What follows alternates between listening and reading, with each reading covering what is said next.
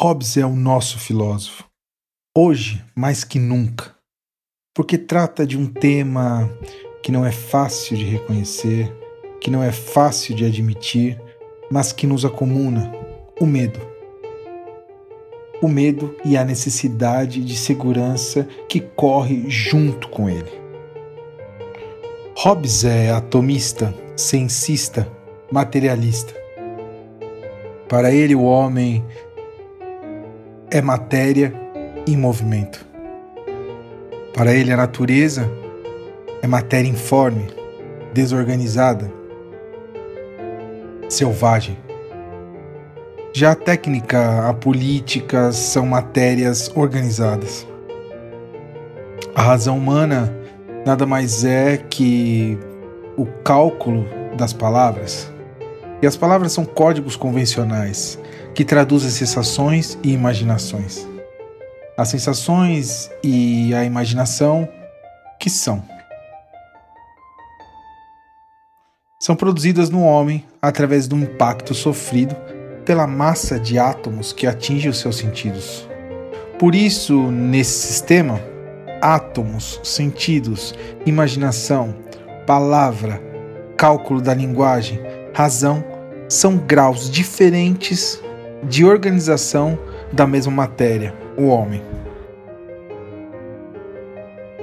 Hobbes funda o que podemos apontar como uma antropologia mecanicista, que compõe uma filosofia natural, que por sua vez é composta por conceitos ópticos e mecânicos.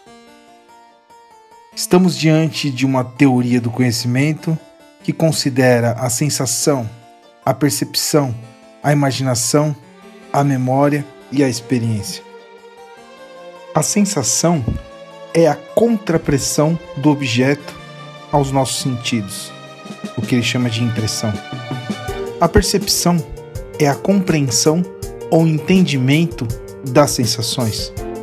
A imaginação, por sua vez, se trataria de sensação diminuída. A memória é a ficção do espírito, lembrança da ilusão no presente. Já a experiência é composta pelo conjunto das várias memórias. Para Hobbes, como também para Aristóteles, o homem é um animal dotado de razão. Mas esse paralelo termina aqui, porque a razão em Aristóteles introduz um elemento de incremento qualitativo que tira o homem de uma natureza genérica, zoé, para inseri-lo numa natureza mais qualificada, bios. Já em Hobbes, a razão não é nada mais que uma capacidade de cálculo superior. É como dizer que, para usar uma imagem mais simples, Enquanto os animais possuem poucos microchips, podem fazer poucas operações, o homem é dotado de microchips potentíssimos, que nos permite a fazer mais operações. A velha definição aristotélica do homem animal político, socializável e dotado naturalmente do instinto da vida em grupo é refutada Segundo Hobbes, o comportamento do homem é determinado por instintos egoístas, que o impulsiona a competir com os outros. Retomando uma imagem do poeta latino Plauto, ele diz: Homo homini lupus. O homem no estado de natureza é um lobo, um animal. Fame futura famélicos.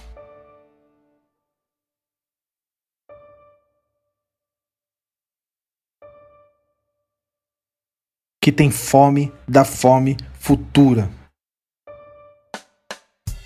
Em outras palavras, que tem fome agora e que também pensa na fome que terá amanhã. Onde não há Estado, as regras derivam do singular, derivam de um homem determinado inteiramente pelas suas impressões sensíveis e pelas relações automáticas dessas suas impressões. Natureza humana, diferença, rivalidade, orgulho, o estado natural de todos contra todos.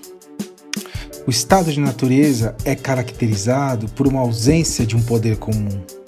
Ocorre uma guerra de todos contra todos, em sentido real ou potencial. Essa situação não deriva de uma culpa moral, de um pecado original ou de alguma outra coisa é consequência da própria natureza humana que vem descrevendo. A situação histórica da guerra entre homens e nações é algo natural. A guerra é um direito de soberania. Podemos dizer que em Hobbes é possível politizar a natureza do mesmo modo que podemos naturalizar a política. Dentro dessa visão de uma natureza disforme, selvagem, desorganizada, três aspectos fundamentais se destacam e apresentam o desentendimento entre os homens. A rivalidade é o primeiro, a diferença é o segundo, o terceiro é o orgulho. A rivalidade refere-se à agressão para se extrair uma vantagem recorre-se à violência para dominar outros homens, mulheres e animais. O segundo é a diferença. Se exalta a questão da necessidade de segurança. Recorre-se à violência para se defender. O terceiro é o orgulho e refere-se à reputação. Recorre-se à violência para manter sua honra. Em Hobbes, parece que não existe propriedade nem domínio, nem distinção entre meu e teu, mas tudo pertence ao homem. Tudo que consegue ter pelo tempo que consegue manter. Logo, quando os homens vivem sem um poder comum que os mantenham todos sob controle, eles se encontram na condição denominada guerra de todos contra todos. O preço da segurança é a alienação.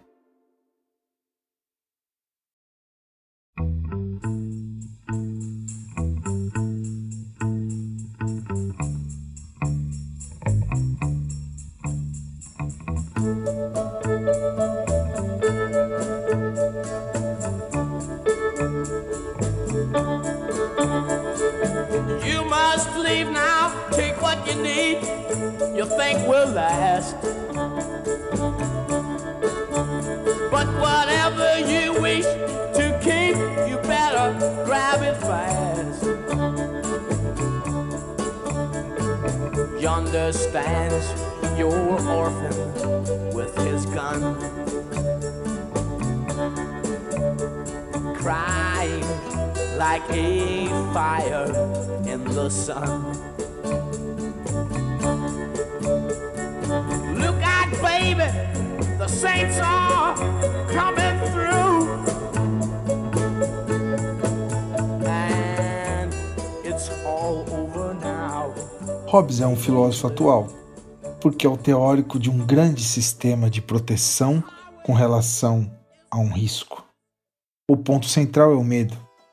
Estamos diante de uma imunização com relação ao medo. E como funciona uma imunização?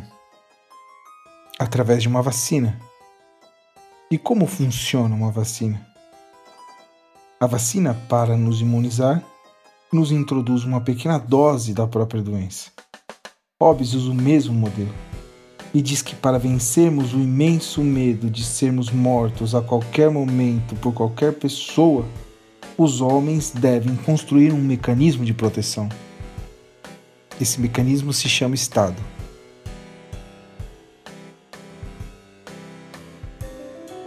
O Estado também funciona operando o medo.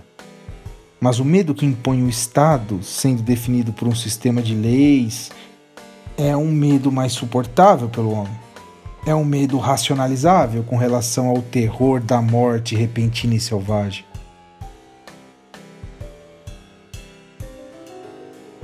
O Estado, concentrando o medo, se transforma num grande dispositivo de imunização da comunidade. O que nos diz Hobbes é que não é possível eliminar da natureza humana o medo. O ponto é escolher entre um medo racional ou um medo irracional.